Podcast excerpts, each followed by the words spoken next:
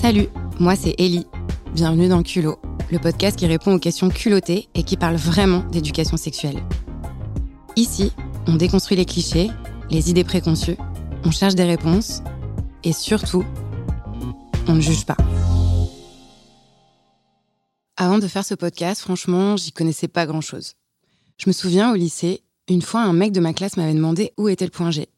Et là, je lui avais répondu hyper sérieusement que c'était un point précis, très, très, très au fond du vagin.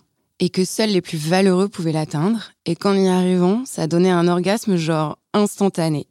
Autant dire que j'y connaissais vraiment rien. Et que j'avais tout faux. D'ailleurs, je trouve ça dommage d'avoir eu une si mauvaise connaissance de mon corps à un âge aussi important. En fait, le clitoris et la zone G, oui, parce qu'on parle de zone et pas de point. En fait, c'est beaucoup plus grand qu'un point. Donc, le clitoris et la zone G, bah, c'est lié. Le clitoris, c'est pas juste cette petite noisette en haut de la vulve. Il y a aussi des bras qu'on appelle des piliers et des corps caverneux qui s'étendent sous les lèvres et qui se gonflent de sang avec l'excitation. Comme le pénis, quoi. Son point le plus sensible, c'est donc le gland, la petite tête qui dépasse en haut. Mais ça, c'est juste la partie visible. En fait, on peut aussi le stimuler de l'intérieur. En faisant comme un crochet avec les doigts dans le vagin, on touche une zone molle qui est très sensible. Et cette zone molle, c'est ce qu'on appelle la zone G. On l'appelle comme ça depuis 1981, zone G, en honneur au sexologue allemand Ernst Grafenberg. Oui, oui, c'était il n'y a pas si longtemps. Et donc, en distinguant clitoris et point G, on entretient le mythe de deux orgasmes différents. Un orgasme clitoridien et un orgasme vaginal. En gros, ça voudrait dire qu'il y a un orgasme lié à une stimulation externe du gland du clitoris, avec la langue ou un vibro par exemple, et un autre orgasme interne lié à la pénétration du vagin, et qui serait souvent décrit comme plus intense, plus profond ou plus explosif. D'ailleurs, Freud, il décrivait même l'orgasme par stimulation externe comme un orgasme immature. Parce que selon lui, un vrai orgasme de vraie femme, c'est un orgasme par pénétration. Pénétration par un pénis évidemment, hein, sinon bah c'est pas drôle. Bref, une fois de plus, on nous vend que la pénétration c'est le mieux. No comment. Alors, spoiler alerte, il y a mille autres types d'orgasmes que ces deux-là, et le clitoris y joue presque toujours un rôle majeur.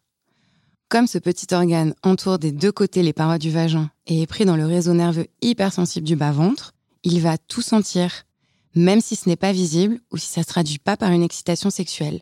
Autant dire que lors d'une pénétration, il s'en passe des choses dans ta tête et dans ton vagin. Et le mouvement de frottement répété peut tout à fait amener à un ou plusieurs orgasmes, avec ou sans stimulation supplémentaire. Si en plus la pénétration vient appuyer sur cette zone molle, alors là, c'est combo de stimulation dans tous les sens. Et c'est pour ça que cette fameuse zone G, elle est souvent présentée comme le Graal, comme si le sexe était une performance avec un objectif. Alors qu'en vrai, cette zone, elle va réagir différemment selon les personnes et les moments.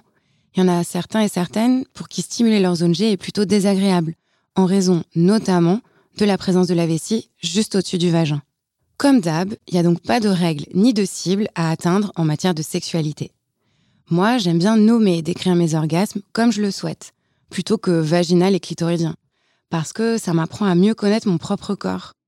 Finalement, le clitoris et la zone G, ce sont que des repères à explorer, et il y a encore plein d'autres points et zones d'oppression à découvrir.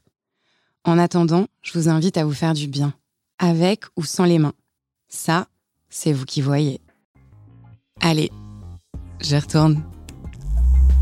Et si vous avez des questions, écrivez-nous à culot.amorelli.com. À bientôt!